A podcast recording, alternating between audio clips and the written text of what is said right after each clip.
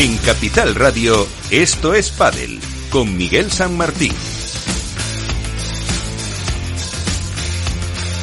Muy buenas, se acaba la temporada, ya queda muy poquito, muy poquito. Y estamos en el penúltimo programa de este 2022 de Esto es eh, Padel, en el que hay muchas cosas que comentar a nivel deportivo y como viene siendo habitual, también a nivel extradeportivo. De todo eso tenemos eh, tiempo para hablar en la tertulia eh, con todos los protagonistas que enseguida saludamos y también escucharemos una entrevista que grabó eh, Iván Hernández al adjunto a, vamos a decir, a la presidencia de Premier Padel hacia Hamud en el, torneo de Monterrey. Entrevista para esto es Padel que enseguida también escucharemos y debatiremos de lo que puede ser la última prueba de la temporada que es ese Master Final con eh, las cuentas que publicaba hoy, por ejemplo, en el diario Marca Jesús Mata de quién en femenino va a ser número uno. Pero no me enrollo más, vamos, como siempre, a contar la actualidad.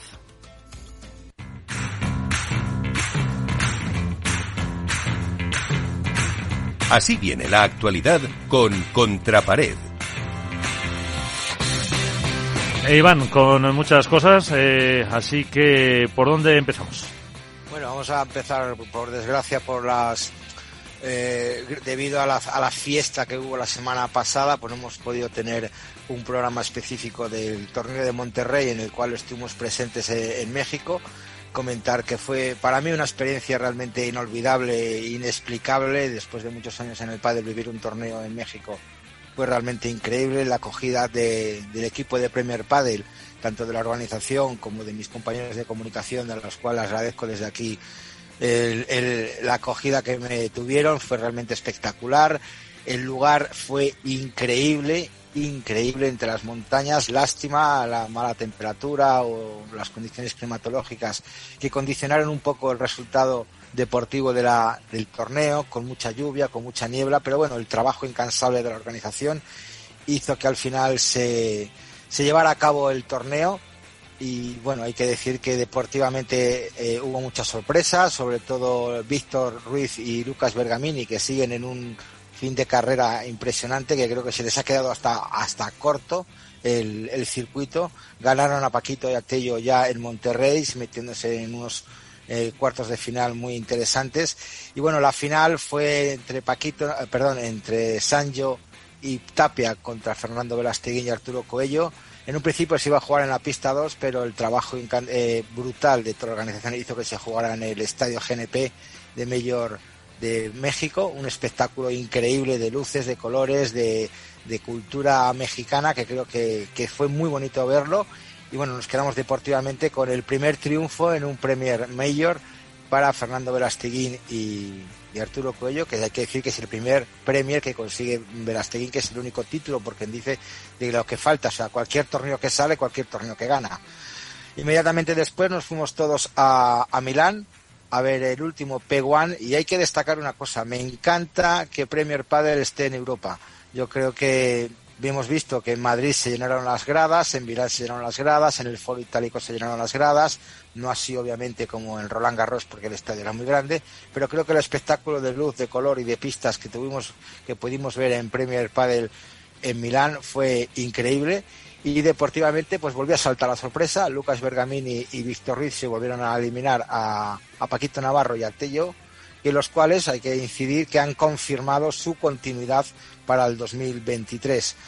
Eh, la final, pues está claro que siempre llegan los de siempre, como digo yo, Lebron y Galán, un 6-2, un doble 6-2 a Bergamini y, y, Víctor Ruiz, que poco hicieron hacer ante la agresividad, la potencia, el juego, el ritmo. Eh, lo que podamos, cualquier adjetivo se queda corto con Lebron y Galán, porque están inconmensurables y obviamente se postulan para ser los ganadores del máster que se va a celebrar en Barcelona esta semana. Eh, Sancho y Tapia renunciaron a, Milán por cuestiones deportivas. Durante México y durante Italia ha habido muchos rumores, muchos cambios de pareja que iremos avanzando poco a poco. Y nos queda lo último, pues se lo ha acontecido ayer en la sede de Padel Nuestro Madrid, en la cual nuestro compañero Álvaro López entregó los premios Padel Awards Spain. Ahí, ahí. Unos premios que son ya como los Oscars del Padel, ¿no? Hay que decirlo. Eh, es la, fue la única empresa que apostó por, por tener esos premios y que se van consolidando con el tiempo poco a poco como, como algo que se espera a final de año. Hemos visto en su página web más de 160.000 votos, que son, no son pocos, y que bueno, que mi más enhorabuena, yo recibí la invitación, sabía Álvaro que, que me hubiera encantado estar, pero bueno, yo creo que es algo bonito que se reconozca a, a todos los mejores de la temporada incluso con novedades como este año, como el premio de comunicación, el que por fin se pueda votar al mejor voto con vídeos que antes no se podía. Yo creo que son pasitos que se van dando. Y el último comentario que lo dejo sobre la mesa es el cruce de declaraciones tanto de la Asociación de Jugadores Profesionales como World Padel Tour con el tema del posible chantaje o no chantaje, presión o no presión de World Padel Tour a los jugadores de un determinado ranking para que puedan eh, jugar el circuito de 2023. Nacho Padelazo ha escrito un artículo, me encanta comentarlo y, él, y le saco los colores, bien escrito y bien explicado todo lo que sucede, Como siempre. pero hay que leerse los dos comunicados. Yo me les he leído varias veces y unos dicen que transgiversan, otros dicen que no es así. Pero bueno, yo leyendo dos o tres párrafos solo de tanto de uno como de otro, para mí lo tengo claro y bueno, pues luego, luego lo explicaremos. Así que hasta Pues aquí las noticias. Ahora lo comentamos y eh, antes de entrar en tertulia eh, vamos a escuchar una entrevista que grababas para esto es eh, Padel con Ciad Hamud en ese Premier Padel en el que evidentemente mm, al ser grabada eh, no se le pregunta por estos dos comunicados pero sí como ven el tema de las demandas los próximos eh, pasos de Premier Padel los torneos para el próximo año para las chicas una entrevista interesante que ha mantenido eh, Iván, eh, también para sacarte los colores. Eh, la escuchamos y entramos en tertulia.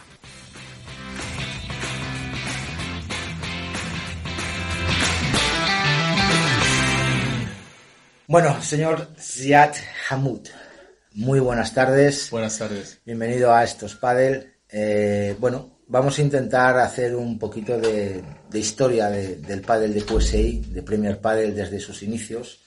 Y bueno, hay muchas preguntas, muchas preguntas, poco tiempo, pero vamos a intentar ser Vamos a intentar responder. rápido, Vamos a intentar responder. La primera, ¿por qué QSI y el pádel?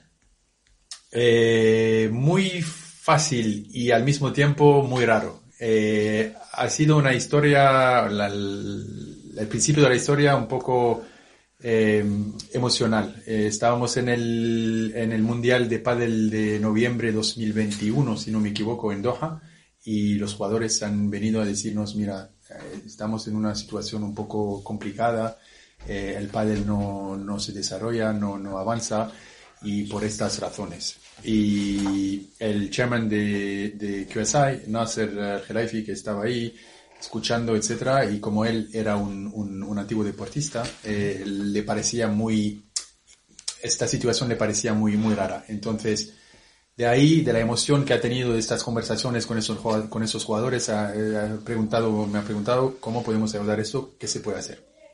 Y por ahí hemos montado el proyecto de QSI con la Federación Internacional de Padel y la, y la, y la PPA eh, de manera luego más racional, eh, eh, entendiendo que el pádel es el deporte que crece más en el mundo y, y- y- y viendo de manera muy clara el desarrollo que, que- que hay y la- las posibilidades eh, inmensas que hay para, para crecer el deporte en todo el mundo, que estaba todavía y está todavía muy enfocado en dos o tres países y que hay que internacionalizar eso. Entonces, una parte más racional de, de inversión y una parte más emocional de ayudar los jugadores número uno y el pádel como deporte a, a- a- también a, a salir de, de una situación que era un poco complicada. No, todavía está complicada, ¿no? Esa situación. Todavía está complicada. Nosotros intentamos no enfocarnos en esta complicación, sino en desarrollar y ejecutar eh, la estrategia que hemos eh, en común eh, acordado y construido con los jugadores y la Federación Internacional de Padel y enfocarnos en esto y no, y no tanto en, en- en las complicaciones que sí están ahí, pero que hacen parte de la vida. La base de Premier Padel eh, es lo que debería de ser eh, desde un principio, ¿no? El jugador. El tratar al jugador como jugador profesional y no como elemento para usar para Eh, su proyecto. Exactamente. Todo lo que hemos hecho desde el principio está basado sobre esta filosofía y eso nunca va a cambiar. Si eso cambia, todo se cae. Al final, Y al principio hay una cosa que son los jugadores. Los jugadores que, eh, que, que están jugando, que están compitiendo, tienen que tener el trato de cualquier otro jugador de su nivel en cualquier otro deporte. Y a nadie le, a nadie le, le, le parece raro el trato que eh, un Nadal tiene, que un eh, Messi tiene, que un Neymar tiene. Pues eso es el trato que queremos dar también a estos campeones de, de pádel, que lo merecen, que trabajan, que, que hacen todo lo que hay para, para llegar a este nivel y eso es lo que eso es lo que tenemos que hacer. ¿Cómo lo hacemos? Eh, le ayudamos en términos económico, le ayudamos en términos de estructura, en términos de profesionalización, en términos de internacionalización. Todos estos puntos son aquí para ayudarles a vivir y no sobrevivir del pádel. Y lo que hay para estos campeones tienen que vivir del pádel y no ir a dar clases el fin de semana en el club de, de de, de, lado porque, porque hay que pagar el ticket para el próximo eh, torneo. Pagar, se tienen que pagar entrenadores, nutricionistas. Exactamente. Todo. Hay una parte económica muy importante, hay una, parte, hay una parte internacionalizar el deporte y profesionalizarlos porque esto es lo que va a traer también aún más ingresos en términos de patrocinadores, en términos de visibilidad para los jugadores. Y hay una parte que a lo mejor es la más importante para mí, que no es la parte económica, es la parte de construir juntos. Eh, todas las decisiones que nosotros tomamos en términos de deportivo están juntos con la PPA y con los jugadores. Que sea el tamaño de cuadro, que sea las reglas del, del, de la ventaja o del punto de oro, que sean, y te puede dar una, una lista de, lista. que, que todo esto no es alguien que viene de arriba y dice, eso es lo que hay que hacer. No. El que sabe cómo hay que hacerlo son los jugadores porque lo viven cada día. Entonces estas decisiones hay que tomarlos en, junto, eh, en común. Eh, está claro que bueno, Premier Padel prometió 10 torneos este año, solo se han podido realizar 8. Eh, el motivo, obviamente la gente lo sabe, incapacidad de fechas, de cuadrar. ¿Esas dos fechas eh, están previstas realizarse en 2023? Es un poco diferente. Eh, no solo se ha, se ha podido hacer 8, podíamos hacer más, de 10 de hecho otra decisión que hemos tomado con los jugadores de la PPA, por razones de número de torneos que habían que jugar lo, los jugadores, hemos decidido bajar este número para intentar evitar lesiones y accidentes para los jugadores, porque sabemos que tienen un calendario otro que tienen que jugar entero y nosotros somos la parte que donde se podía ser más flexible. Hemos hablado con ellos, queríamos hacer más, nos han dicho y hemos compartido ideas y hemos decidido bajar a 8 para, como, como te lo he dicho, no, no lesionar a los jugadores, que otra vez es lo, la, de... lo, más importante. Claro, el tema es que mmm, viendo cómo se está desarrollando la, la situación con, con, el otro circuito, nos presentamos en el 2023 con una situación similar, ¿no? O sea, el Premier Padel, como quien dice, se ve condicionado al calendario que saque World Padel Tour para poder poner sus fechas. Correcto, estamos en una situación un poco eh, complicada, challenging, como decimos en bueno, inglés. La ventaja, es... y perdona que te interrumpa, es que este año en, febrero, en diciembre sacarán ellos el, el, el, circuito. Luego tenemos, o tenéis más tiempo de, de buscar fechas. Vamos a ver cuándo sacan el, el calendario, efectivamente, y luego eh, nosotros vamos a construir el, el, nuestro alrededor de eso. Sabemos todos la, las, eh, las complicaciones que hay este año, para 2023, quiero decir y a partir de 2024, porque para nosotros eso es la meta, es donde vamos a tener el, el, la, la, la, página virgen y que vamos a, a empezar a, a, construir esto de la manera que lo queremos, de manera más lógica, con giras americanas, gira europea y vamos a empezar también eh, en unos años una gira asiática, una vez que tenemos el, el número adecuado de torneos, tenemos ya conversaciones con muchos países, que sea en Singapur, en Hong Kong, en China, en Indonesia, en Australia, Muchos países quieren empezar porque ven el desarrollo, países que tienen a lo mejor historia de deporte de raqueta, pero no de pádel, pero donde se ve una, una base, otros que, que, están ya empezando también a construir sobre el, el, el crecimiento del pádel. Y entonces crear eh, este, este, este, este tour en términos de giras para ser más eficiente, también menos viajes, etcétera, etcétera. Uh -huh. 2024 es la, es la, es la meta. Y bueno, ¿Está Premier Padel ya negociando con ciudades para 2024? Eh, más que negociando. Firmando. Sí, lo sé, por eso. Bueno, yo luego te, la última pregunta es muy, muy, muy personal en mi aspecto, ya te contaré la historia. Eh, yo quería saberte saber, claro, ¿es posible que haya una convivencia de dos circuitos? La posibilidad de que esos dos circuitos o tres convivan juntos. ¿Hay alguna manera de, sentarse entre todos y llegar a un acuerdo? ¿O lo que buscamos todos, y digo todos como Premier Padel o todos como prensa o como aficionados, es que los jugadores tengan la libertad absoluta de poder decidir su futuro y su torneo? Eh, mira, nosotros siempre hemos dicho desde el principio, eh, y espero que lo hemos demostrado con, con los jugadores y con, con una parte del, de la, del universo del pádel, eh, no creemos en barreras, no creemos en exclusión, no, creo, no creemos en todo eso. Al, al, contrario, nos gusta ser inclusivo. Entonces, no sé qué nos trae el futuro, pero siempre nuestra puerta está abierta y, y siempre eh, nuestra meta es hacer lo mejor para los jugadores. ¿En 2023 cuántos torneos tienen previstos hacer Premier Padel? En 23 yo creo que vamos a estar en el mismo entorno de entre 8 y 10 por las mismas razones, dependiendo del de, bienestar de los jugadores. Uh -huh. eh, después de lo sucedido con World Padel Tour y las, y las chicas que se han visto engañadas con el tema del, del, cambio de dinero, que les ofrecieron lo mismo que a los jugadores, ahora se lo han bajado. Premier Padel ¿Tiene pensado hacer una propuesta seria a las jugadoras profesionales de pádel? Las propuestas, las, a las propuestas a, la, a, las jugadores siempre han sido serias por nuestra parte en términos de tener este diálogo con, con ellas eh, y lo mantenemos, eh, lo mantenemos y, y, espero, espero que vamos a llegar a, un, a, un, a una adición a la familia del pádel que es súper importante para nosotros. Uh -huh. eh, nosotros sin las, sin las mujeres somos falta algo en el, en el circuito de pádel. Entonces necesitamos los hombres y también las mujeres. A ver si tenemos eh, algo en las próximas semanas. ¿Está Premier Padel contento con el resultado del público hasta ahora en los torneos que ha realizado? Sí, la verdad hemos sido muy, eh, somos muy contentos y al mismo tiempo, eh, al mismo tiempo orgullosos de los pasos que hemos hecho en unos países donde había menos gente, pero ya vemos que hemos puesto la, la semilla.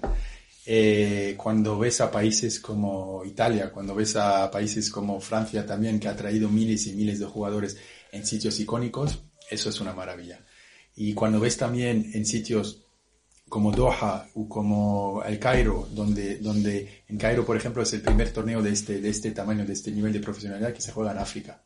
Entonces, hemos tenido menos gente, claramente, pero eh, ya se ve que hemos empezado algo. Y el año que viene ya sabemos que vamos a tener el doble o el triple de gente. Entonces, hay una parte de, de éxito eh, profundo como en Madrid, donde hemos batido récords, en Mendoza, donde también, eh, y, y, y, Italia y París, etcétera, y, y, otros donde estamos empezando el crecimiento del, del, del pádel en, en países como, como Egipto. Entonces, sí, muy, muy contentos, muy contentos. Y... Pero queda mucho que hacer, Hombre, queda mucho que, mucho hacer, que hacer, mucho trabajo. Y aparte de, de la respuesta del público, en los medios de comunicación, o Premier Padel cree que los medios de comunicación, no los grandes medios, porque los grandes medios, como digo yo, todos, todos los grandes medios se apuntan al barco rápido, ¿no? Los pequeños medios, los que llevamos mucho tiempo ahí trabajando y tal, ¿está contento Premier Padel con ese trabajo? Yo, mira, no, no creo que hay pequeños medios y grandes medios. Creo que hasta lo que tú llamas los pequeños medios y como me has explicado, tienen a lo mejor mucho más experiencia y mucho más conocimiento del pádel. Tenemos que aprender mucho de esta gente. Nosotros, al final, tenemos que, que respetar lo que se ha hecho antes y lo que se va a hacer eh, también con nosotros, pero nunca solos. Tenemos mucho que aprender de la gente que, que ya está en el mundo del pádel desde hace décadas. Y esto creemos nosotros que los periodistas, la gente que, que están al día a día viviendo del pádel y viviendo de, de, todo lo que, la historia del pádel, nos da, nos, nos, nos da mucho. Entonces creemos mucho en esta relación con, con, con ellos y no solamente con los gran periódicos, eh, los grandes periódicos que, que conocemos. Sí, poco más por mi parte, no quiero entretenerte. Eh, un placer trabajar para Premier Padel. Muchísimas gracias por eh, tu tiempo. El trato por... recibido por parte de la prensa espectacular. Es lo normal, faltaría más. La pena que nos puede dar a los españoles es que nos quitemos o perdamos torneos en España, como has dicho tú, no centrarlo todo. Pero la gente entiende la internalización del pádel. entendemos que ahora en España se juegan 14, 15, 16 torneos, entendemos que todos quieren comer y todos quieren ver a los mejores. ¿Qué país te gustaría conquistar, le gustaría conquistar a Premier Padel con un torneo? El mundo es lo que estamos enfocando, pero no hay que tener pena porque España va a seguir. Es un poco, yo tengo la impresión que yo tengo, tengo hijos y tengo la impresión que es cuando, cuando el hijo se va un poco más lejos, cuando sale totalmente, de la, pero normalmente es para lo mejor, es para lo mejor porque nunca nadie va a olvidar de dónde, de dónde viene el, el, padre y dónde está la, como le he dicho, la cuna del padre. Eh, y, y, eso nunca se debe olvidar, pero no se va a olvidar porque vamos a tener un montón de, de, de torneos en España. Lo que se debe hacer también es, por el amor del pádel, hay que dejarlo también crecer en otros países.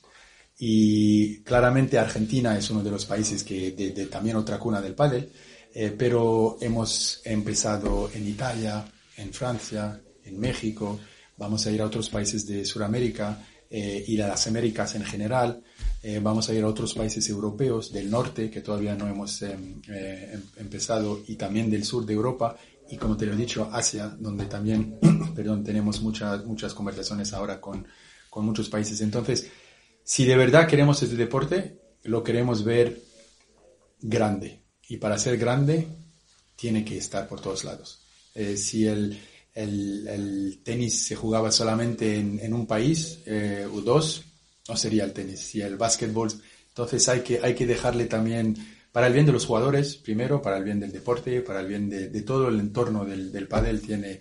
Y creo que todos tenemos mucho que aprender en la internacionalización del deporte. Va a ser, yo creo, bueno para todos. ¿Tienes esperanza de que el problema de la demanda famosa que tiene el otro circuito con los jugadores pueda influir en la decisión final de ellos? Eh, de los jugadores.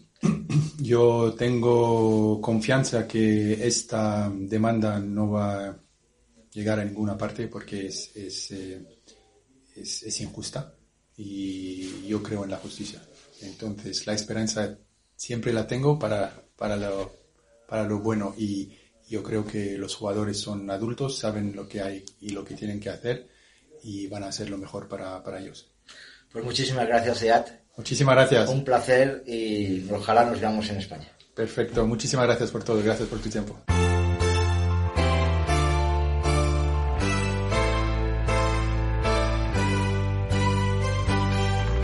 En esto es Padel, comienza el debate.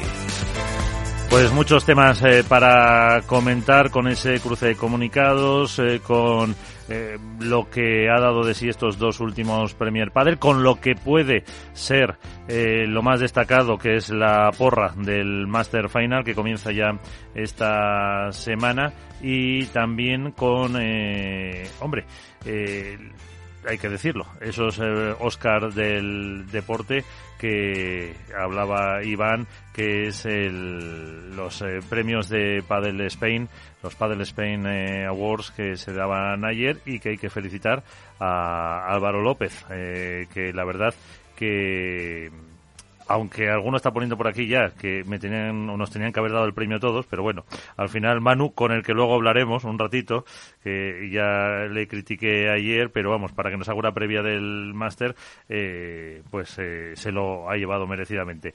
Eh, así que Álvaro, enhorabuena, que la verdad que le quedó muy bien y, y ya a pensar en los del próximo año. Bueno, muchas gracias eh, Miguel, eh, muchas gracias a todos los que estuvisteis allí. Eh, bueno, este año ha sido más complicado quizá que otras ediciones, el, poder juntar a la gente, también por, el calendario tan apretado que hemos tenido durante la temporada y por la proximidad lógica del máster. Pero bueno, al final, como dices tú, salió, salió adelante, quedó bien y bueno, un año más los premios siguen creciendo y de cara al año que viene pues intentaremos hacerlos un poquito más grandes si cabe. Uh -huh.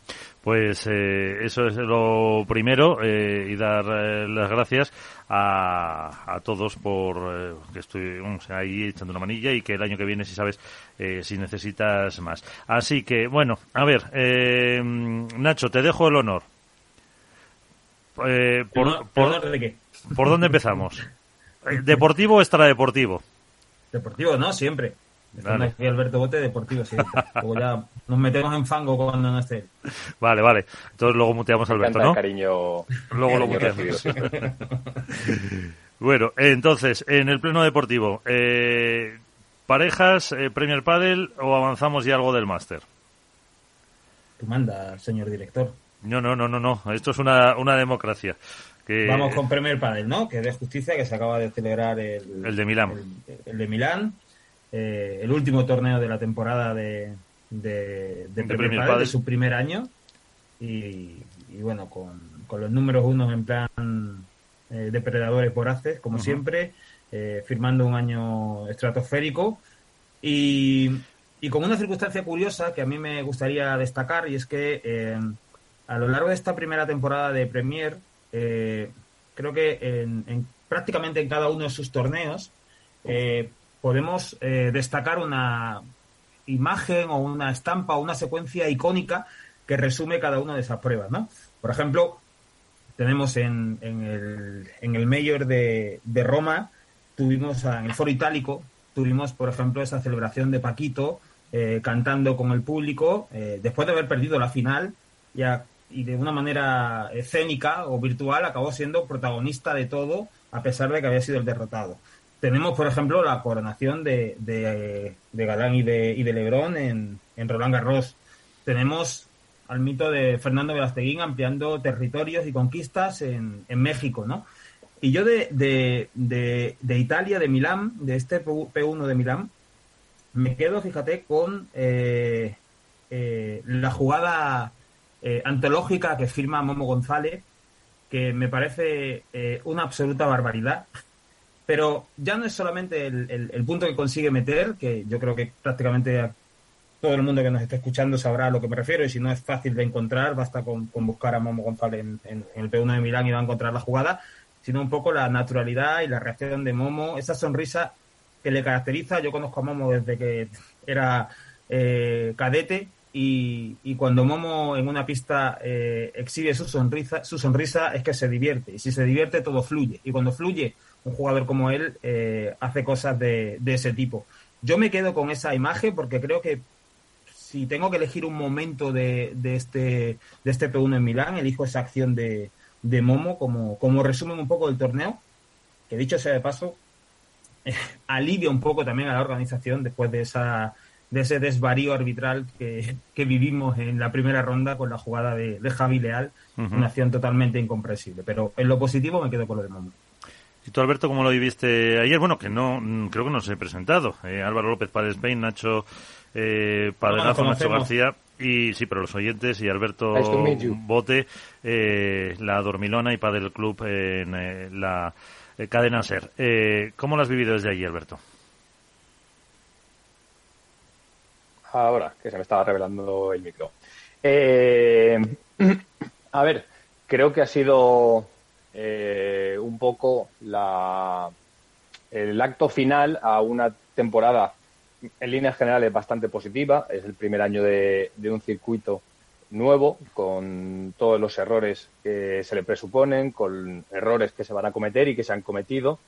Pero en líneas generales creo que, ha sido un, un año positivo, especialmente sobre todo, quizá porque yo lo veo desde dentro y no tengo la foto desde fuera como, como pasa a lo mejor con, con Wolpa del Tour, eh, por el ambiente que se respira entre los jugadores, eh, por cómo están los jugadores, por cómo se sienten tratados, por, no sé, el torneo de Milán ha sido un torneo, eh, lo comentábamos mucho la narración familiar, porque la gran mayoría de jugadores, especialmente los que llegaban a instancias finales de cara al fin de semana, iban con sus familias, eh, aprovechaban porque era una ciudad cercana, lógicamente, a su lugar de residencia, para disfrutar, bueno, pues de un torneo diferente, y eso te hace ver que, que están cómodos, que están a gusto.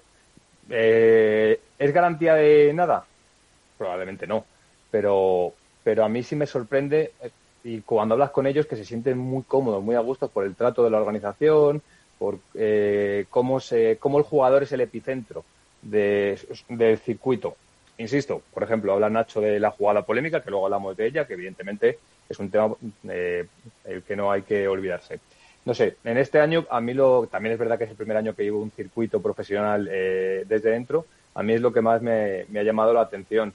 Creo que, que hay margen de mejora, creo que, hay que cuidar según qué imágenes se proyectan, eh, como por ejemplo eh, las gradas vacías en Egipto, el hecho de que un torneo como el de México, aunque al final se consigue sacar adelante y habla muy bien de, los esfuerzos del organizador local y de la propia organización, pero, no pero creo que no es una buena imagen estar posponiendo y cancelando jornadas.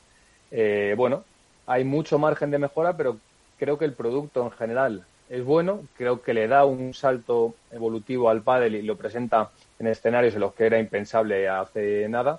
Ya no hablo de Roland Garros, que es el que entra por el ojo, evidentemente, pero eh, el Alliance Cloud es el escenario donde, eh, por ejemplo, se presenta el máster, las finales del Next Gen, que es un evento importante que tiene mucho seguimiento porque acoge a las futuras promesas del tenis mundial. Bueno, pues ver ese escenario lleno de gente, lleno de verdad, o sea, que no cabía nadie eh, para ver un torneo en Milán, no sé, quizá es un buen termómetro para ver que no que esto no es una moda y que Premier Padel está intentando bueno pues que el pádel avance en escenarios eh, donde antes no podía ha habido fracasos es evidente las imágenes están ahí y yo como periodista nunca voy a mentir pero creo que el balance en general de la de la temporada es positivo. Y si me quedo con una foto, para no extenderme más de lo que suelo, eh, evidentemente creo que, es la que ha indicado Nacho. Lo que, lo que se vivió, la catarsis, que lo definió muy bien Jorge Martínez allí en el punto de, de Momo, eh, Alex Ruiz, Galán y, Lebrón, yo no lo había vivido nunca. Y, y, soy sincero, ¿eh? O sea, durante la narración del punto, eh, una vez que acabó, yo no recordaba qué, había dicho, qué había hecho. O sea, estos momentos de adrenalina que te sube y que durante X segundos no sabes qué ha ocurrido y hasta que no volví a ver el, punto no sabía qué había dicho. De hecho, le comentaba a mis compañeros, espero no haberla liado, porque no recordaba exactamente qué es lo que había dicho, sinceramente. O sea, no tenía ni idea. Y cuando lo vi dije, bueno, no ha salido mal. Con lo cual, creo que esa es, la foto de Milán, más allá de que, evidentemente, Galán y Lebron sigo pensando que están, cuando están a gusto, cuando no tienen presión y cuando son capaces de gestionar sus emociones, y si la pista favorece además, creo que están dos, tres escalones por encima. Se ha incorporado también Jesús Mata, Diario Marca. ¿Qué tal? Eh, muy buena, Jesús. ¿Qué tal, compañeros? ¿Cómo estáis? Muy bien, aquí haciendo un poco balance del Premier de Milán y un poco en general de cómo ha sido eh, la, temporada. Eh, ¿Tú cómo lo has, cómo lo has visto? A la temporada de Premier te refieres. Sí, sí, estamos luego hablaremos un poco del máster eh, para, para hablar lo último de, de, Milán, que ha sido un poco, como decía Alberto, si no has escuchado, el punto final a, a, un, a una nueva era, a lo mejor. Sí, bueno, yo, yo estoy con lo que dice Alberto. Eh, es cierto que en el primer año pues eh, hay que hacer balance positivo y, y, negativo. Yo me quedo también, sobre todo, por las pruebas que he podido vivir in situ de Premier Padel con, con, el ambiente que se respira entre, entre los jugadores, que se ve que están a gusto, contentos, eh, que están, bueno, eh, deseando que el circuito crezca y el propio circuito también pues tiene sus debes, obviamente, imágenes de gradas vacías, eh, algunos aspectos organizativos, desde los más pequeñitos y minúsculos hasta, hasta cosas bastante grandes y bastante básicas, ¿no? yo creo que tiene que corregir Premier Padel. Yo eh, por lo general eh, por lo que me consta desde el circuito, eh, el balance es bueno, es positivo, pero, pero obviamente hay muchísimas cosas que pulir porque es el primer año, porque se ha hecho de aquella manera. Yo creo que hasta que no tengan cierta manga ancha para poder organizar las pruebas como y cuando quieran, que ese escenario previsiblemente será en 2024, no creo no creo que podamos juzgar al, al 100% el, lo que es el desarrollo de, Premier Padel. Eso decía en la entrevista que, hemos escuchado antes de eh, Ciudad con, con Iván, eh, que claro, te han tenido que adaptar, reconocido un poco, para no machacar a los jugadores al calendario de World Padel Tour y que, eh, claro, tenían mucho margen de de mejora. Eso te, te lo decía Iván. Eh, y también hay, hay que pues, eh, significar que mm, estamos comparando eh, Premier Padel con un World Padel Tour muy avanzado, que tampoco es a lo mejor como pudiera ser el primer World Padel Tour que, que Iván recuerda.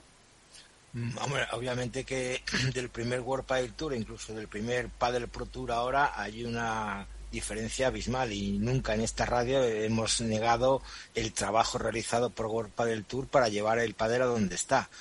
Cierto es que el primer año de Premier Padel yo he vivido solo dos Premier Padel en persona, el resto han sido a distancia, pero he de decir que los dos Premier Padel que he vivido, tanto el de Madrid como el de México, todo más intensamente, doy la razón a Alberto al 100%.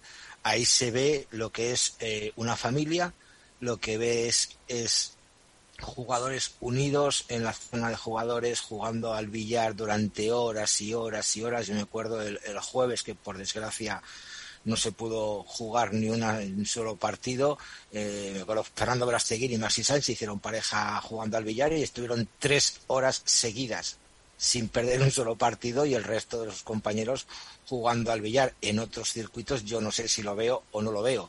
Eh, aquí están todos en familia están todos juntos que sí que luego se meten en la pista y se matan. Obviamente son profesionales y tienen que defender su, su ranking su, su dinero y su, y su juego pero es, otro ambiente, es otro ambiente totalmente distinto. Solo, no solo en el trato con los jugadores, no les falta absolutamente nada, una zona de catering espectacular, una zona de descanso tremenda, transfer a cualquier hora, eh, la prensa tenemos acceso a casi todos los lugares en los que se nos permite acceder para trabajar con los jugadores, ruedas de prensa bien organizadas, zonas mixtas. Creo que eso Premier Padel eh, ha dado una clase ha dado un máster eh, en eso, en de cómo tratar a, a los jugadores, en cómo tratar la comunicación, cosa que hay que decirlo, en otros circuitos no ha pasado. No sé si este año eh, o el año que viene, con todo lo que pueda pasar, se van a dar cuenta de ello, World del Tour, y van a poder permitir hacer otro tipo de cosas. Pero SIAD, por ejemplo, sí que nos dijo que tenían previsto hacer 10 torneos este año, pero que todo lo que se hace en Premier Padel se consulta con la asociación de jugadores. Y los jugadores decidieron esto, que con ocho basta. O sea, es como la película, con ocho basta, eh, para mostrar músculo lo han mostrado y mucho, y que han decidido retirar dos torneos que podían haber realizado, pero que por la salud y por el, exceso de, de, torneos, pues entre Premier Padel y los propios jugadores decidieron no realizar. ¿Qué significa esto? Que nadie impone nada que hay libertad absoluta para decidir y para llegar a acuerdos que se pueden realizar en un torneo y en otro. Y si se llegan eh, acuerdos en un torneo, se pueden llegar a acuerdos en otro torneo. Entonces yo creo que esto es bueno para el pádel y, que veremos a ver el año que viene, que ya lo ha dicho Luigi Carraro, que si están libres se pueden organizar hasta 20. Si Hamud nos dijo que ya tienen cerradas plazas tanto para el 2023 incluso para el 2024 y veremos a ver cómo se desarrolla toda esta y apunta apunta a China. Bueno quieren hacer tres giras. Una gira americana una eh, por Sudamérica una gira que ya lo hemos oído, una gira europea y, luego una gira asiática. Y en esa gira asiática nombró países como Australia, como Taiwán, como Hong Kong, como países eh, que hay que llevar el padre hasta allí, que puede pasar como en Egipto, que no haya mucha gente, pero bueno, es cuestión de plantar semillas, ir plantando semillas poco a poco y que, y que iban a luchar por ello. Está claro que Europa es una plaza que les va a dar muy buenos resultados, Sudamérica también les va a dar muy buenos resultados, de hecho les está dando, y como ejemplo está el de Mendoza, entonces, bueno, pues veremos a ver eh, la posibilidad pues, que tienen de hacer todos esos torneos. Obviamente, en función del calendario que saque World del Tour, que parece ser que lo van a sacar ahora en el Máster de Barcelona. Entonces yo también le pregunté, ¿vais a tener más tiempo? Efectivamente, van a tener más tiempo de organizar esos torneos porque no fue, no va a ser tan precipitado como el año pasado. Eh, Álvaro, tu exposición y ya debatimos un poco. Ah, bueno, muy, muy breve. Yo, eh, en relación un poco a lo que decía Alberto, eh, yo creo que para mí este torneo de, de Milán ha sido el más redondo de la temporada eh, teniendo en cuenta que en el primero en Qatar, lógicamente, el público pues eh, apenas hubo quizá en la parte final. Luego se pasó a un escenario demasiado grande, a lo mejor, eh, para lo que se presuponía, como fueron Italia y París, que es verdad que al final la gente respondió, pero bueno, yo creo que se pasó de, de Qatar a esos dos sitios, que fue un salto demasiado grande, y al final este torneo de Milán yo creo que ha sido a nivel de, de ofrecimiento a los jugadores a nivel de resultados, el tener también una pareja, digamos, revelación que ha dado la sorpresa como, como Víctor Ruiz y, Lucas Bergamini. El hecho de, cómo ha respondido el público, yo creo que para mí ha sido el más redondo de, la, de la temporada de Premier Padel. Luego, aparte, eh, en cuanto a, lo que ha sido la temporada, yo lo hablaba el fin de semana con, con Luigi Carraro en una pequeña entrevista que pude tener con él. Eh, él me dijo que su, su debe principal es que, y se lo reprocha personalmente, no poder eh, haber tenido a las chicas, que él no lo compartía porque él quería que las chicas hubiesen estado, que se le presentaron varias, varias ofertas, pero al final, tal y como dijo él, no tuvieron, digamos, la valentía que tuvieron los chicos para, para aceptarlas. Eh, y que su objetivo principal es que en 2023 eh, puedan estar las chicas y llegar, eh, en lo que hablabais antes de la expansión internacional, llegar sobre todo el que llegara a, ah, Norteamérica. Norteamérica. Eso es, eso es su, su principal objetivo. Y luego, aparte, yo sobre todo destacar, más allá de los resultados, que hay cosas lógicamente que hay que mejorar, pero alabar desde aquí eh, y especialmente en el torneo de, de México, cómo se ha cuidado la prensa eh, a la que no estábamos allí, eh, a través de, WhatsApp, eh, mandando información constantemente, gestionando entrevistas, gestionando ruedas de prensa. Creo que para mí, que llevo unos cuantos años en el pádel, ha sido la vez que mejor se ha tratado a la prensa, en, ahora en Milán también, pero bueno, en el torneo de México yo creo que con todas las dificultades que tuvieron, por la suspensión de partidos, aplazamiento, etcétera, por la lluvia, se cuidó muy bien a la prensa, se le informó en todo momento de los horarios eh, y creo que en ese sentido, en el aspecto de la comunicación con los que no estamos, ya te digo, allí presentes, eh, lo hicieron, vamos, nivel de 10. Bueno, pues ahora ya. Es que es muy novedoso eso, Miguel. El tema que, que Premier Padel haya hecho, no solo en México, también me recuerdo en Mendoza, ahora en Milán, que, que, te manden un link de Zoom para poder hacer entrevistas en directo de, a cualquier hora. Yo recuerdo en México que eran las, eh, no sé si eran las, cuatro, las 3 de la mañana en España y estaba el loco de Carlos Prat conectado, el de Padel Data conectado, Isaías Blayota conectado a unas diferencias horarias brutales con respecto no solo con Argentina, sino más allá con España de 7 horas y eso, eso es muy, muy, muy, muy bueno para el pádel, el que se pueda conectar gente desde cualquier parte del mundo a hacer preguntas. En el Premier Padel de, del P1 de Milán, eh, se creó un chat de periodistas de todo el mundo en el cual nos mandaban información actualizada de torneos, vamos, del torneo, de horarios, de cambios de horarios. Si que si iba a haber una rueda de prensa, que si queríamos mandar alguna pregunta la mandáramos, que podíamos acceder a, cualquier tipo de información y eso hace grande no solo al torneo y a la organización, sino también al pádel porque da eh, da cabida a, muchas cosas que hay que mejorar y que se han mejorado y que esto es un, punto de inflexión respecto a otros circuitos que no nos permite, hay que decirlo, y no nos ha permitido nunca, nunca ha habido una sala de prensa como tal que se han sentado los jugadores al final de un partido, nunca ha habido una zona mixta con la cual podíamos entrevistar a los jugadores. Entonces yo creo que, que eso es algo muy, muy, muy a tener en cuenta para, para el futuro. Bueno, eh, ¿cómo, ¿cómo, ir interviniendo todos para eh, también llevar un poco la, la, contraria a, algunos eh, con otros sobre, sobre esta temporada o sobre en concreto lo de Premier Padel y cosas eh, a mejorar o no serán mejorables también un poco de cara de cara al año que viene. Bueno, a ver, lo primero que se me ocurre mejorable es que creo que eh, la Federación Internacional de Padres, especialmente, que es quien avala este circuito, no se puede permitir que haya solo para el masculino y no para el femenino. Creo que eso es lo más obvio y lo más evidente de todo. Entendemos todos eh, las circunstancias y la situación y que evidentemente las jugadoras, la asociación, eh, son dueñas de su destino pero eh, mal haría si, no se redoblaran los esfuerzos para que un circuito que cuenta con el aval del máximo organismo que rige el pádel mundial fuera tan solo de ámbito masculino. Creo que eso es una evidencia eh, aplastante para cualquiera y creo que es lo primero que tiene que trabajar de cara al año que viene. El resto, serán consecuencias. Eh, hablamos de gradas vacías, que también ha sido eh, parte de las fotos de varios torneos, pero también el llevar el deporte a nuevos escenarios conlleva ciertos riesgos. No lo justifico, digo que es así.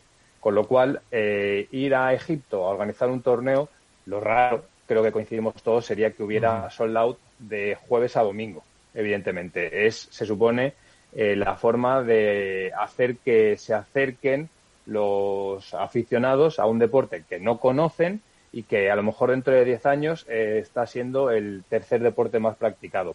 Pasará lo mismo cuando se haga la primera prueba de, Estados Unidos, que es algo que todo el deporte del pádel ansía.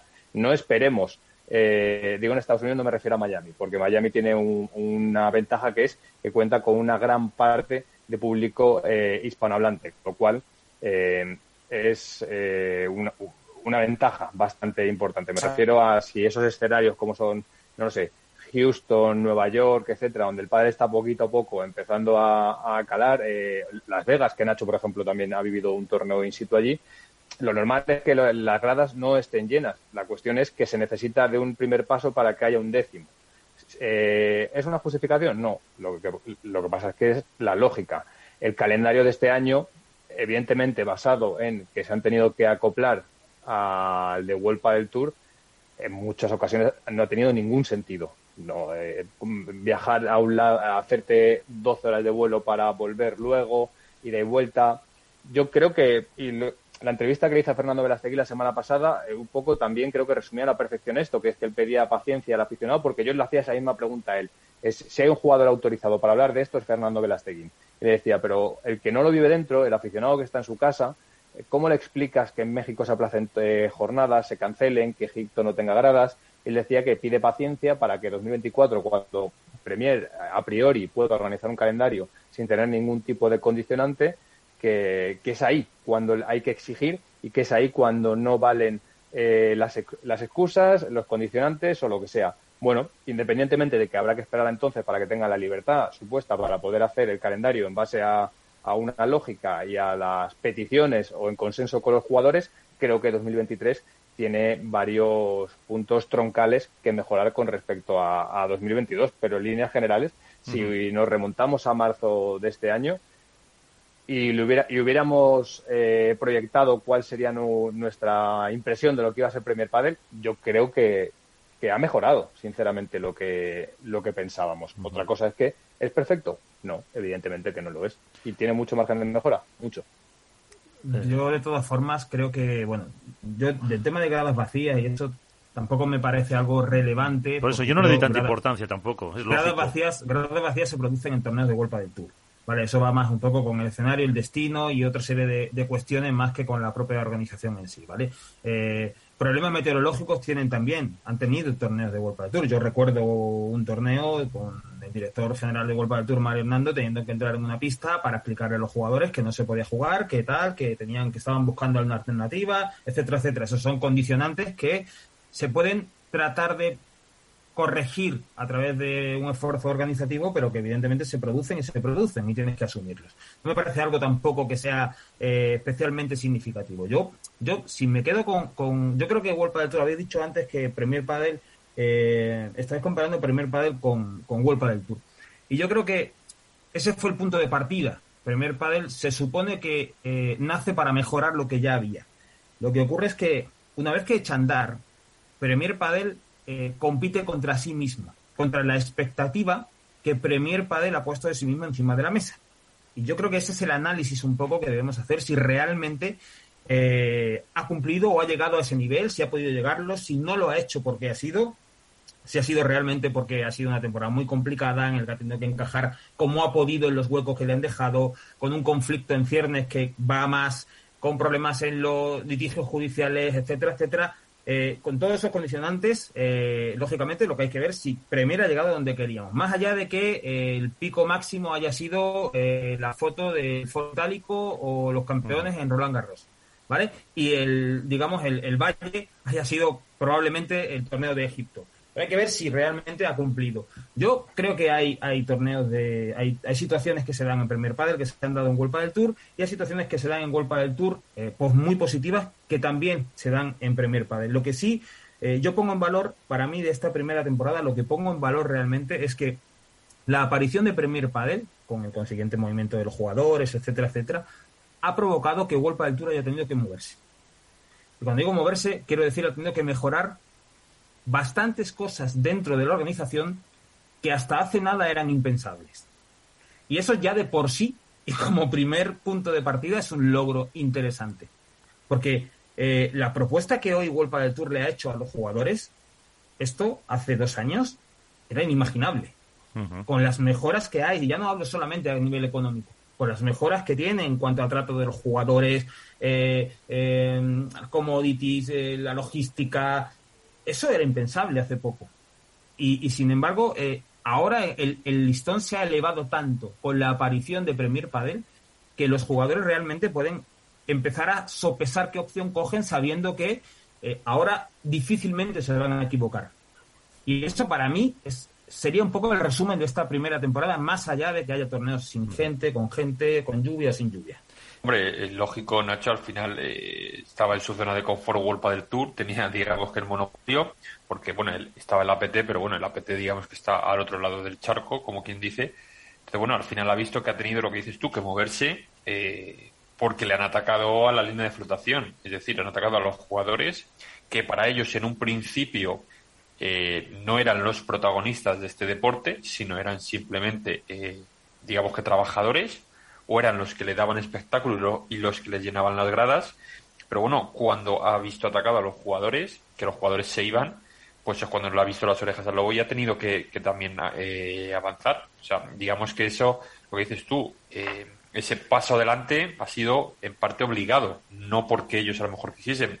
Que podrían haber mejorado muchas cosas eh, por su por moto propio, sí, pero a lo mejor lo iban a hacer mucho más despacio o, en mayor límite de tiempo de lo que se han visto obligados a hacerlos ahora. O sea, el fichaje de Alex Correa, obviamente, yo no creo que haya sido eh, porque culpa del Tour sino un poco obligado de meter a alguien, por ejemplo, para, para conseguir una propuesta nueva, para tener una visión diferente, etcétera, etcétera. Es mi punto de vista, vamos, no sé, no sé vuestro. Eh, Para mí, para mí es lo más interesante del año lo que, lo que dice Nacho, ¿no? Ese, ese topicazo que siempre escuchamos de que la competencia es buena, que nos hace a todos mejores. Eh, parece complicado decirlo viendo el escenario, sobre todo el panorama judicial que tenemos, que tenemos este año en el pádel, pero es cierto que, que la aparición de otro circuito en el que, bueno, ha, puesto las expectativas altas. Yo estoy con Nacho, pero claro, eh, yo vuelvo a lo que a, lo que os comentaba antes. Yo creo que es difícil juzgar esta primera temporada de Premier Padel viendo el contexto en el que se ha hecho. Ya sabemos que son capaces de, organizar grandes torneos, de llevar el pádel a, sitios espectaculares, pues como el Foro Itálico, como las instalaciones de, Roland Garros. Pero yo creo que hasta que no eh, tengan, empiecen una temporada de cero eh, puedan hacer su calendario en condiciones y tal, yo creo que va a ser complicado juzgarlo. Dicho esto, eh, reafirmo un poco lo, que comentaba Nacho de, que World del Tour se ha movido. Eso es un hecho. El tema de Alex Correa que, que comentaba ahora Álvaro, pues es, un, es un poco lógico, ¿no? Eh, lo idílico de todo esto que sería que esa mejora por parte de World del Tour o que, o que ese World del Tour haya hecho clic ¿no? y se haya puesto manos a la obra a, tapar algunos agujeros que quizá tenía a nivel organizativo, del trato con los jugadores y tal, eh, lo idílico sería que todo esto llegase a un buen puerto. Es decir, pues que cuantos más actores haya mejor, que Premier Padel y World del Tour convivan y que, y que encima mm, mutua, de forma mutua eh, se hagan mejorar el uno al otro. Esto sería lo ideal. Eh, pero bueno, esto ya sabemos que es jugar a, jugar a, ser videntes y, que tampoco, y esto precisamente ahora mismo no, es el país de las maravillas, que digamos. Eh, pero, pero fijaros que Alberto, en su primer apunte que, reflexionaba ahora, eh, ha mencionado a las chicas, que eh, no se puede permitir un torneo el no tenerlas. Y luego tanto pues Jesús como Álvaro como Nacho no habéis comentado mm, o, Iván se puede permitir otro año más no tener de cara a lo que es este deporte ah, permitir, entre comillas, claro, el, no tener a chicas. No, no, yo, yo, yo creo, eh, o sea, yo, estoy completamente de acuerdo con Alberto. O sea, yo creo que además es lo que más daño le hace a la imagen de Premier Padel, ¿eh? Y eso, eh, Álvaro, Iván, que, hemos hablado hace poco con, con Luigi, eh, es lo que más le duele y es que se le ve, porque es lo, primero que dice. Que, que, él es consciente de que el hecho de tener solo pádel masculino y honestamente asociado también a la imagen de Qatar, de ese país que se ha hablado mucho últimamente, tal. O sea, eso le hace un daño terrible a Premier Padel y es una realidad. Te lo pueden admitir de cara a la galería de una forma más suave, más normal, más lo que sea. Ya sabemos eh, que las chicas tienen sus razones, que han optado por un camino eh, más mm, calmado, por así decirlo, eh, lo que sea. Pero eso le hace un daño terrible a Premier Padel. Es un hecho, porque es, es a lo que se agarran los que ya de por sí puedan ser críticos por el circuito, porque sus razones tendrán o por lo que sea, es que es, el primer argumento para desmontar, entre comillas, eh, Premier Padel, más aún en un deporte que ya sabemos todos que prácticamente desde sus inicios eh, no, ha distinguido mucho el quiero decir que ha ido de la mano, ¿no? Por ejemplo, en el fútbol la irrupción del fútbol femenino pues se está produciendo en los últimos años, a pesar de que existe desde hace mucho, pero ya se le está dando más o menos valor. Eh, en ese sentido, el pádel masculino y femenino, tema de premios aparte, etcétera, ha ido muy, muy de la mano y yo creo que eso es algo que, estoy de acuerdo al 100% con, con Alberto, es que no se lo puede permitir Premier Padel, de verdad. Yo creo que, que con que las jugadoras de Padel profesional vayan a un solo torneo Premier, ya sea P1 o Mayor, solo a uno, van a notar la diferencia. Van a notar la diferencia de trato, de, de organización, de todo. Y, yo creo que esa puede ser el, problema. O sea, que no han visto. Sí, una cosa es verlo, como todos los hemos, lo hemos visto desde fuera, y otra cosa es vivirlo, como lo ha podido vivir Alberto durante todo este año, o lo he podido vivir yo en México, lo hemos podido vivir algunos en algunos torneos. Pero si una jugadora de pádel profesional ve lo que lo o sufre, por decirlo de alguna manera, en sus carnes la organización de un torneo Premier, ya no estoy hablando de Mayor P1, me voy a, la posible nueva etapa de P2. Van a notar la diferencia. ¿Y qué pasa? Que a tanto Siad como, como Luigi Carraro dijeron eso, que ellas, ellos quieren a, a las chicas y quieren demostrarlas que, que, pueden estar ahí, que forman parte del pádel y más después de, de la bajada de sueldo, por decirlo de alguna manera, que tendrían otra vez si firman el contrato con World Padel Tour. O sea, en un principio, el 8 de marzo, World del Tour anunció la igualdad de premios y de repente en nuestra última oferta parece ser que las chicas van a volver a, cobrar menos. Aunque cobren menos en Premier Padel, el trato, la, eh, organización, eh, las pistas, todo, que no sé si, que imagino que las chicas cobrarán lo mismo que los chicos, por lógica, va a, ser espectacular.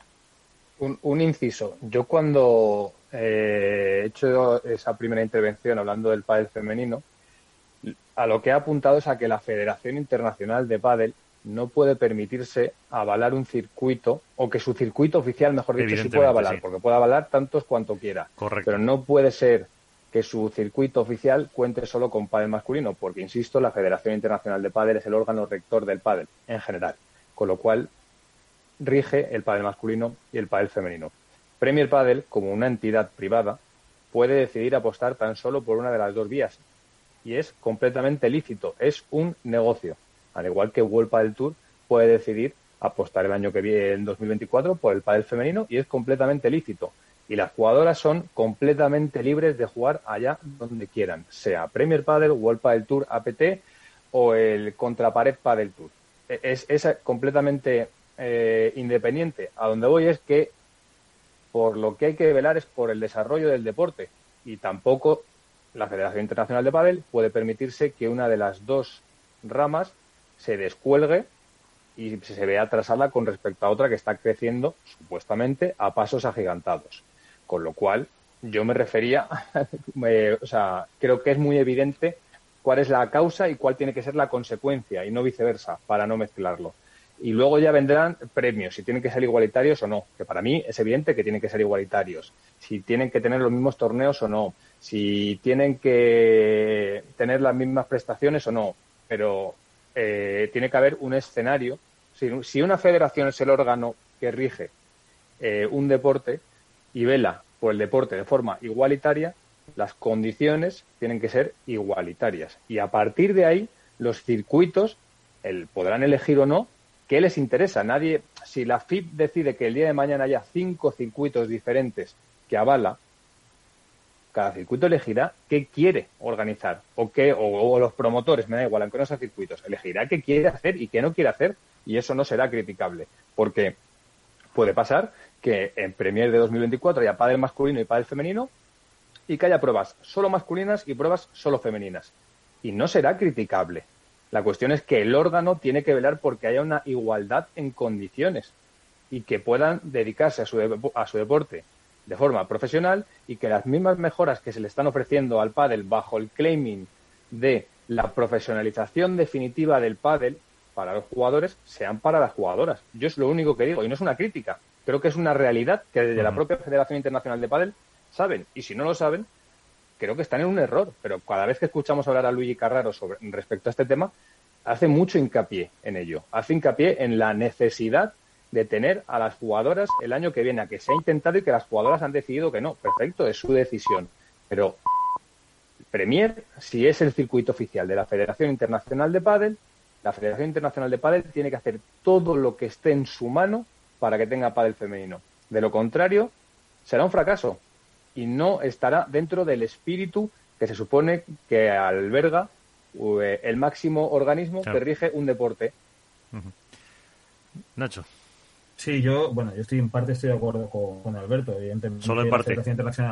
Sí, bueno, hay, hay, afirmaciones que no comparto del todo, pero sí es verdad que en el fondo la Federación Internacional de Padel eh, tiene que tiene que efectivamente apostar por el pádel masculino y femenino. Eh, yo, yo hay algún apunte que quiero poner encima de la mesa, porque eh, la jugadora, la, pregunta que se ha hecho ha sido si, si Premier Padel o la FIP eh, había hecho esa matización, se podía permitir un, segundo año sin las jugadoras.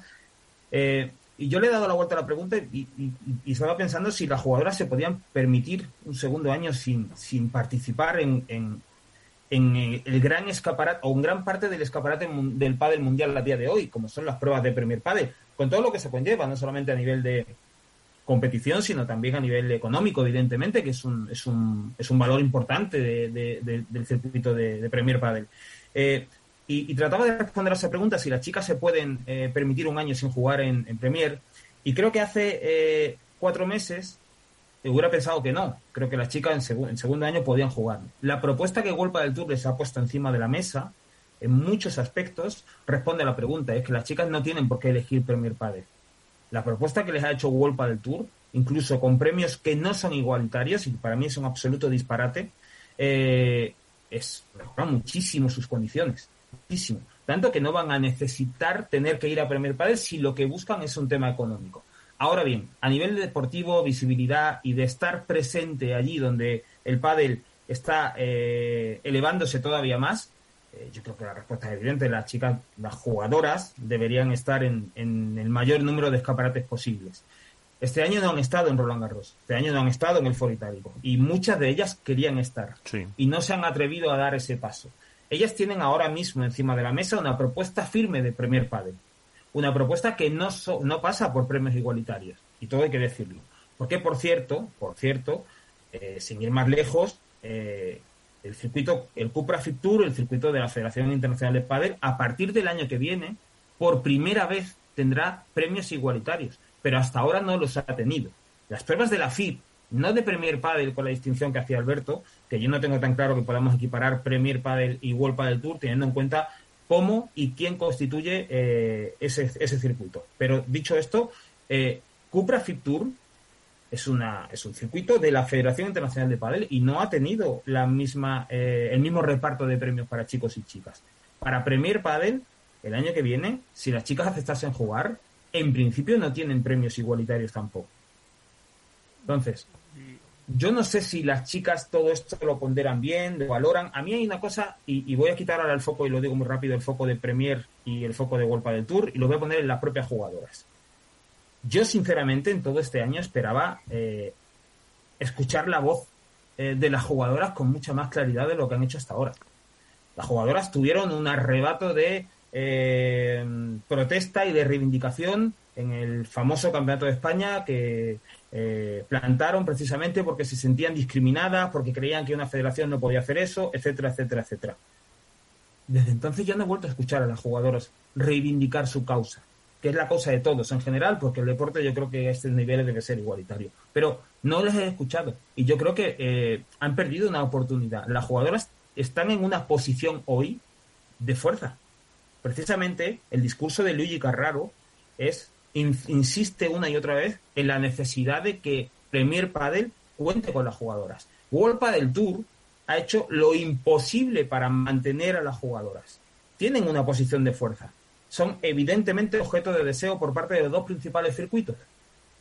Y no tengo tan claro que estén ejerciendo esa posición. Y me gustaría escucharlas con la misma claridad con la que se manifestaron hace dos años, escucharlas por qué y cuál es su opinión. A mí me gustaría, un poco añadiendo lo que dice Nacho, eh, tratar el tema de la asociación. Es decir, la asociación de jugadores, eh, hablando primero de los chicos, que se supone que surgió para ir todos de la mano, ahora resulta que esa asociación se está rompiendo en parte porque hay unos jugadores que ya han firmado con World del Tour y otros que no. Hay, alguno incluso se ha salido de la asociación para, para firmar. Entonces, esa asociación pero, pero, Álvaro, Álvaro, definamos qué es romper una asociación no, no, sí, bueno, me, refiero que rompiendo en el sentido de que algunos... Eh, rompiendo la unidad. no, van con la unidad global de la asociación porque han decidido firmar con, World Padel Tour cuando desde la asociación se enarbolaba la bandera de Premier Padel de ir todos juntos. Sí, pero, han pero eso es, han firmado por, el, por lo que les ha dicho World Padel Tour, que o firmas conmigo como adherido o no juegas World No, no, pues sí, bueno, o sea, yo, estoy hablando a, grandes presión, totalmente. A grandes rasgos. Entonces yo ahora por otro lado, está la Asociación de Chicas, que como decía Nacho, no se ha pronunciado en ningún momento.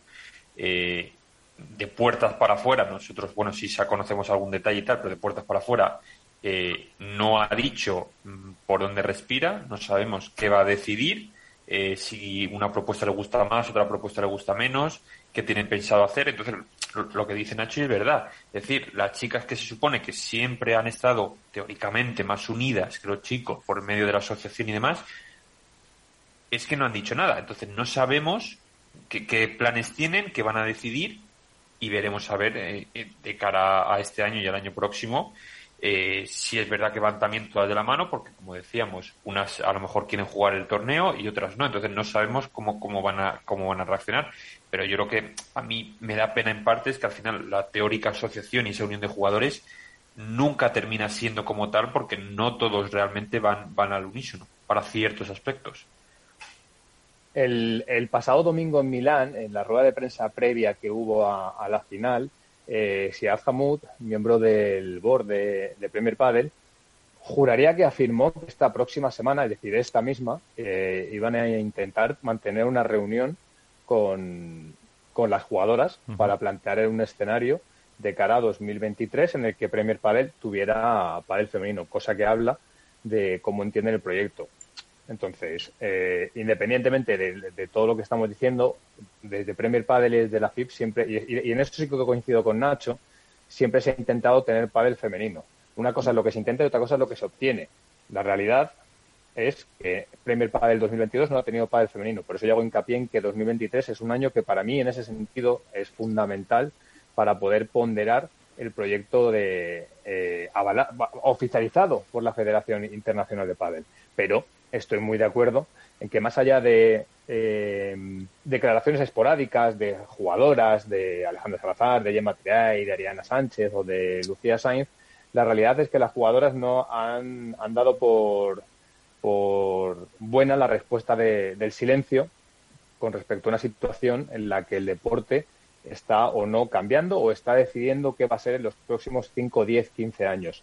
Y creo que es eh, negativo para, para su imagen, eh, negativo para el deporte, porque hay muchos aficionados que se preguntan qué pasa con el pádel femenino. No porque los periodistas decidamos si tienen que hablar o no como protagonistas, sino porque hay muchos seguidores del pádel femenino que quieren saber si, si, si va a haber pádel femenino en Roland Garros, si no lo va a haber, si va a ser en igualdad de condiciones, si, no, lo, va a ser en igualdad de condiciones. Y por una cosa más, Alberto, eh, ya no se trata de que los periodistas demandemos o no demandemos, se trata de que las jugadoras el pasado 8 de marzo eh, celebraron la, eh, una conquista que ellas se imputaron también en parte a sí misma, que fue la conseguir que los premios en un deporte profesional fuesen igualitarios. El reparto de, premios fuera igualitario. Golpa del Tour eh, decidió aplicar esa medida y por primera vez los hombres y las mujeres cobrarían lo mismo en el circuito profesional. Ese escenario lo van a perder pero lo van a perder ya. Firmen con quien firmen. A partir del año que viene no van a tener eh, los mismos premios, tanto si firman con World del Tour como si firman con Premier Padel, con las propuestas que tienen a día de hoy encima de la mesa. Y yo creo que las jugadoras, y no lo digo porque como periodista crea que tienen que hablar, sino simplemente como ciudadano, entiendo que las mismas jugadoras que celebraron en su momento haber, eh, haber participado en esa conquista, ahora deberían explicar cómo van, eh, cómo valoran este nuevo escenario y cómo meses después de haber conseguido un hito histórico, ¿por qué van a dejarlo caer? ¿O qué van a hacer para evitarlo? Totalmente de acuerdo. al final es, un poco, lo mismo. Sí, yo creo que yo creo que al final eh, han optado por la vía del silencio, o sea, pero yo creo que aquí es importante distinguir dos cosas. Una cosa es que a nivel legal, eh, a través de las recomendaciones de sus abogados, eh, hayan estudiado en profundidad todo lo que puede llevar el hecho de empezar a jugar Premier Padel ya fuese en 2022 o en 2023, esa vía, por parte completamente lícita y completamente normal, pero otra vía, y ahí sí que estoy al mil por mil con, de acuerdo con vosotros, eh, es la vía comunicativa, ¿no? Y ya no es necesidad periodística o, morbo o, absolutamente nada. Yo creo que el aficionado demanda que haya un portavoz de las chicas explicando todo este proceso, eh, sea quien sea, me da igual que sea la presidenta, que sea otra jugadora, que sea el propio abogado, me da igual, pero yo creo que Mm, una cosa es eh, que a nivel jurídico o a nivel de tomar una decisión o a nivel contractual se vaya tomando una decisión eh, con unos pasos eh, más despacito, pero yo creo que otra cosa es a nivel comunicativo y, yo creo que el aficionado sobre todo necesita una explicación porque como dice Nacho se han producido muchos cambios en el camino y muchas cosas que antes ante las que ellas pues se habían revelado o habían celebrado en el caso de la igualdad de premios y ahora eh, se les presenta un escenario que sí, que bueno, que pueden tener una cierta posición de fuerza, pero, pero eso lo interpretamos nosotros. Yo no, yo no las veo en una posición de fuerza porque ellas mm, no han mostrado fuerza, o, al menos en mi opinión, con este absoluto silencio total. Eh, yo las puedo ver en una posición de fuerza relativa, porque sí, está claro que Golpa del Tour las quiere tener, que Premier Padel también, pero yo no, no sé, por lo menos mi sensación eh, honestamente no es que tengan la sartén por el mango. Eh. No sé, no sé vosotros qué pensáis, pero yo, yo, no lo veo así. Bueno. Hombre, ya están muy defraudadas con la oferta de World del Tour. Cierto es, porque después de la rebaja, pero también tiene cierto lo que dice Nacho. Que no van a tener premios iguales. Firmen con quien firmen, no van a tener premios eh, iguales. Una duda, perdona. Mm, es que a, tenor de lo que decía también Nacho, lo que estás comentando, que yo lo desconozco, la oferta de Premier Padel que tienen sobre la mesa con premios diferentes es mejor o peor en eh, Price Money que la de Golpa del Tour? ¿Se sabe o lo sabéis? La, la, oferta que tienen, Miguel, las chicas, y corregidme si me equivoco, es premios igualitarios en los cuatro medios de la temporada y premios diferentes en, en los P1 y los P2.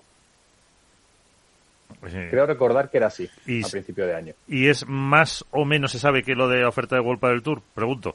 Por curiosidad, para ver si puede pesar también el componente económico en, en esa decisión.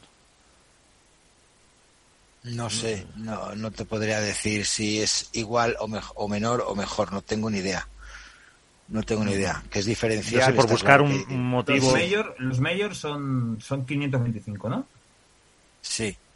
Los cuatro son 525, ¿no? Bueno, dos de ellos, dos de ellos para las chicas no tienen ese price money. Dos de los medios. ¿Cuáles? No, dos, dos. De los cuatro, dos. No, no digo que sea el mayor de Francia o no, no, no. Dos. De los cuatro medios, en dos, en la propuesta que le ha hecho la, que le ha hecho Premier Padre, que pero sin van a correr, van a correr sin definir, el torneo.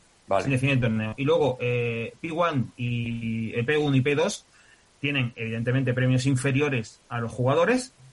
La diferencia que hay eh, respecto a los premios de los jugadores en Premier Padel es menor que la que hay en eh, World Padel Tour, a grosso modo, ¿vale? Luego habría que ver prueba, eh, tipo de prueba, tipo de prueba, a ver cuál es el porcentaje, que ya me encargaré de hacer ese estudio pertinente, pero, pero sí, sí, esa es un poco la, la diferencia.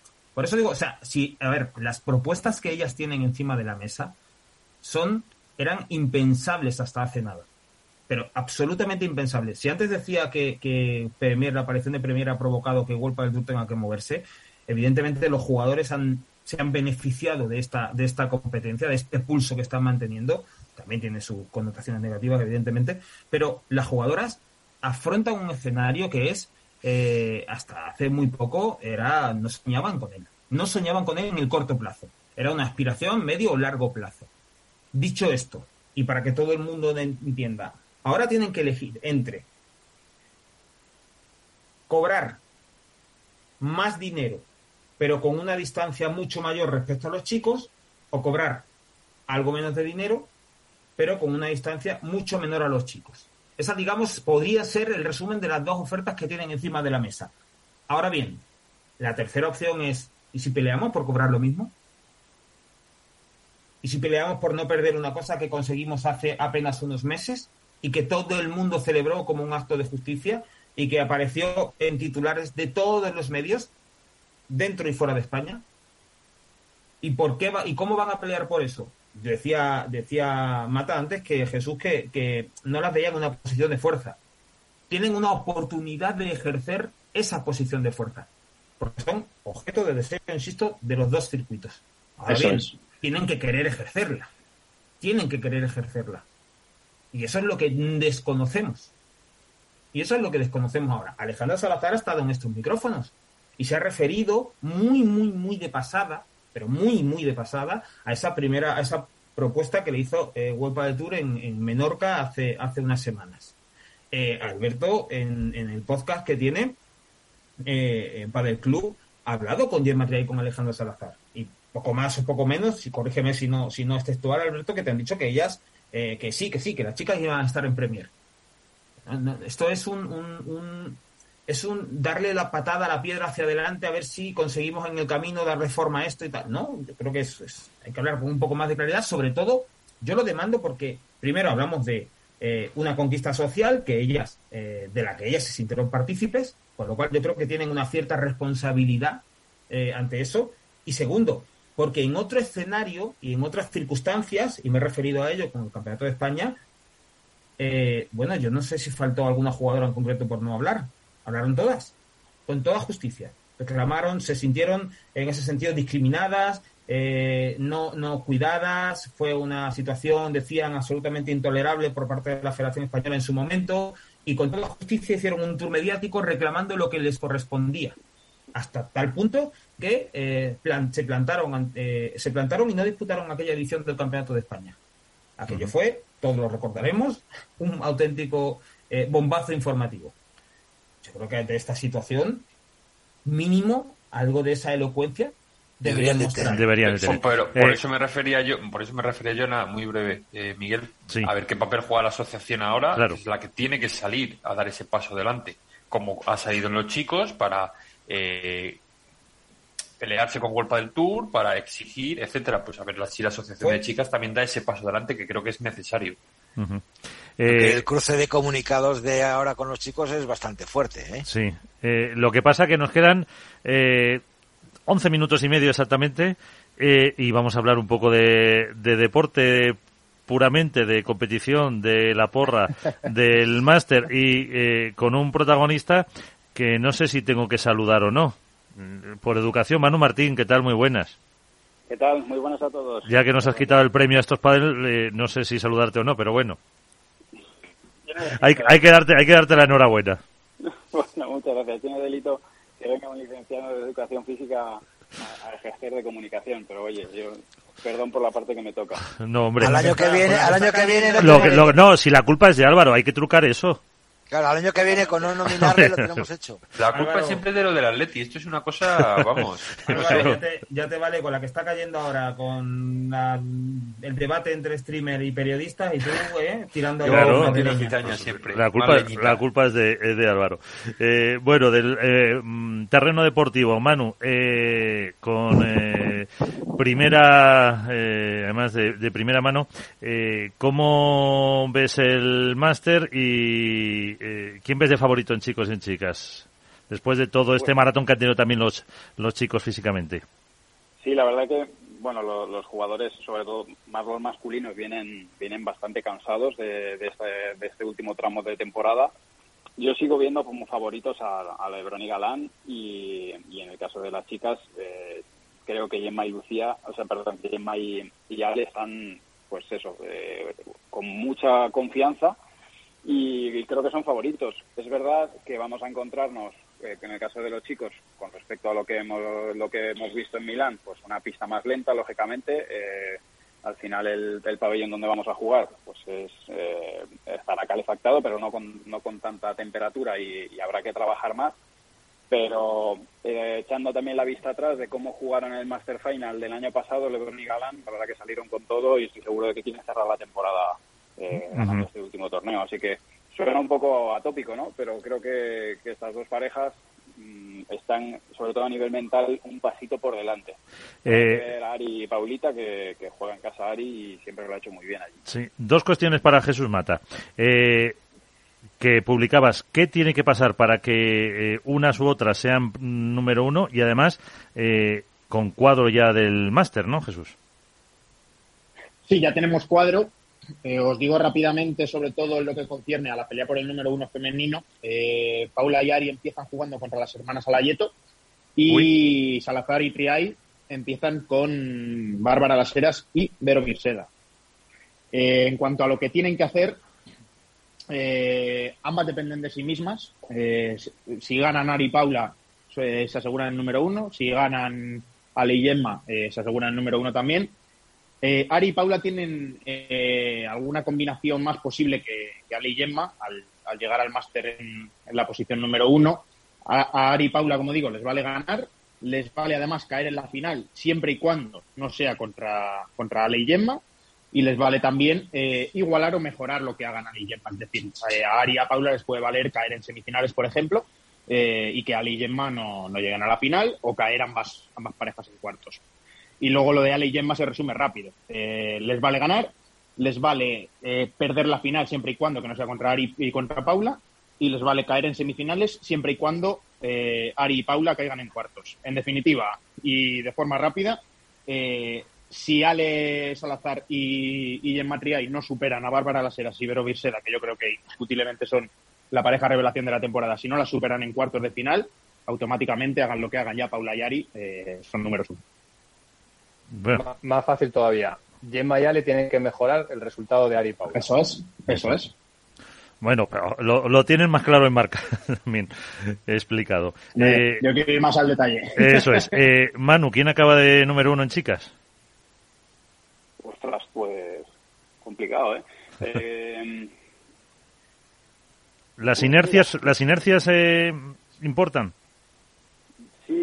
Sí. Lo que pasa es que eh, volvemos a estar otra vez en el punto en el que estuvimos hace unos meses, ¿no? En el, punto donde donde eh, Gemma y Ale se atrancaron un poco por el hecho de no perder el uno, no perder el uno, empezaron a jugar peor.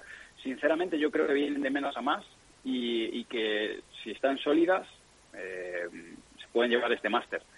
Pero bueno, al final, deporte, o sea, si le tengo que poner las fichas, sí, se las pongo a Gemma y, Ale, pero pero me, puedo equivocar, ¿eh? O sea, Paula y, Ari están haciendo un temporada, están jugando muy bien y tienen la solidez del uno.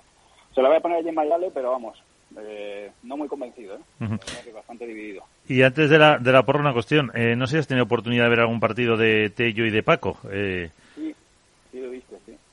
¿Y qué nos dices de esa derecha?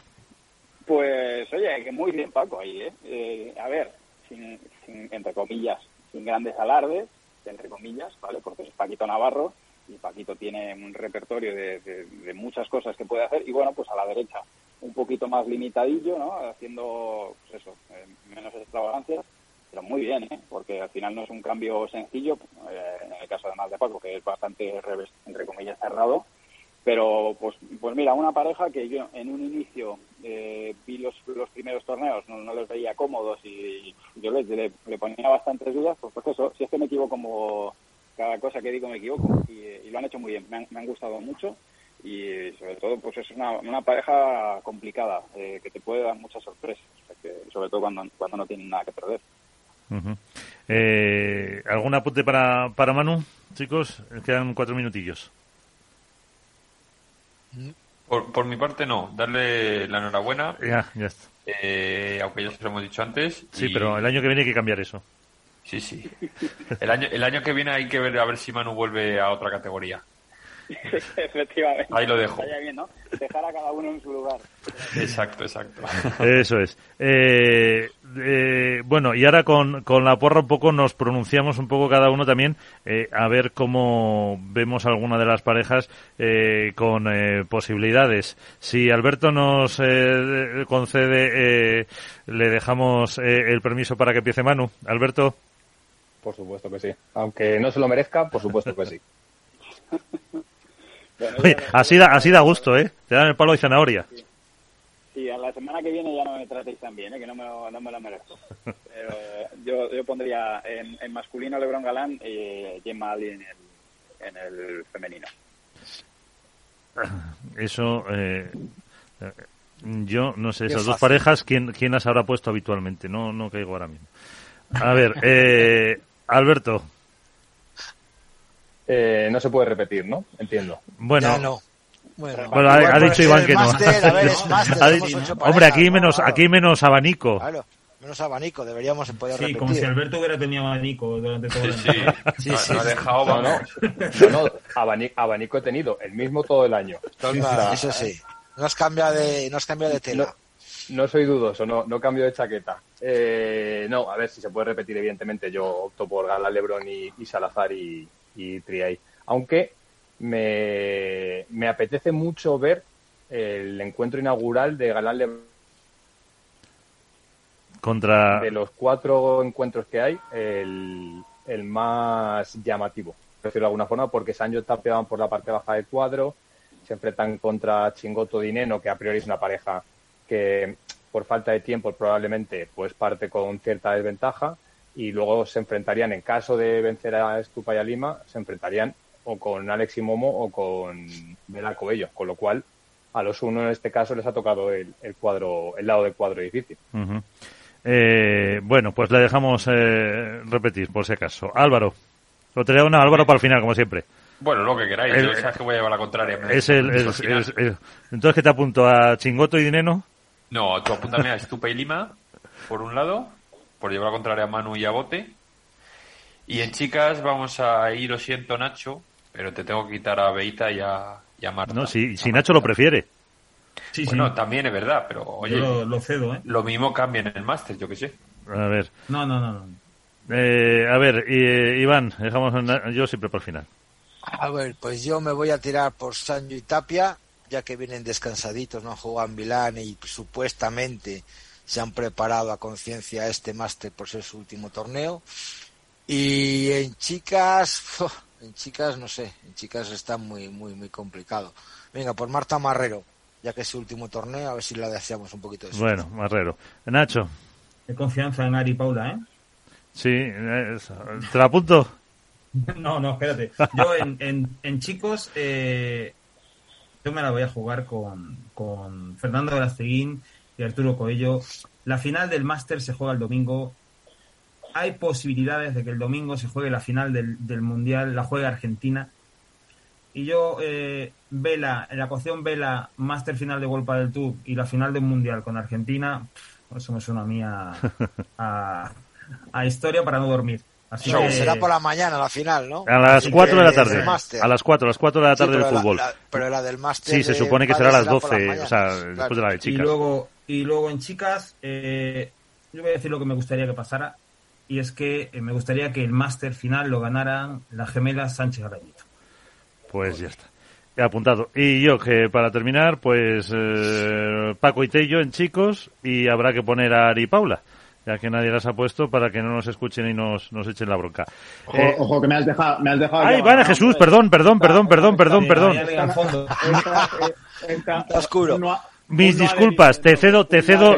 no ha adherido, no firma el contrato. No, es que eh, hay que decir que en el Zoom eh, Jesús está sin cámara y lo ha sido fallo mío. Perdón, mis disculpas. Jesús, tú te llevas el, juego del programa y este gran aplauso. Eso. Yo he escuchado un claxon de fondo y era Jesús. Vale, vale, vale, perdón. Eh, te cedo, te cedo a alguno de mis parejas que si quieres. No, no, no te preocupes. yo lo tengo claro. Yo apuesto por Estupa y Lima en chicos y en chicas sí que me voy por Ari y Paula. Ah, vale, pues ahí, ahí estamos. Eh, señores, que no hay tiempo para más. Como siempre, agradecerles que nos vemos, nos escuchamos la semana que viene con el análisis del máster. Eh, y hombre, y con Manu, que seremos un poquito más de tiempo y más amables, si, si puede ser por ahí. Manu, muchas gracias. Nada, faltaría más. Muchas gracias a vosotros. Un abrazo, chicos. Hasta la próxima. Un abrazo. Un saludo.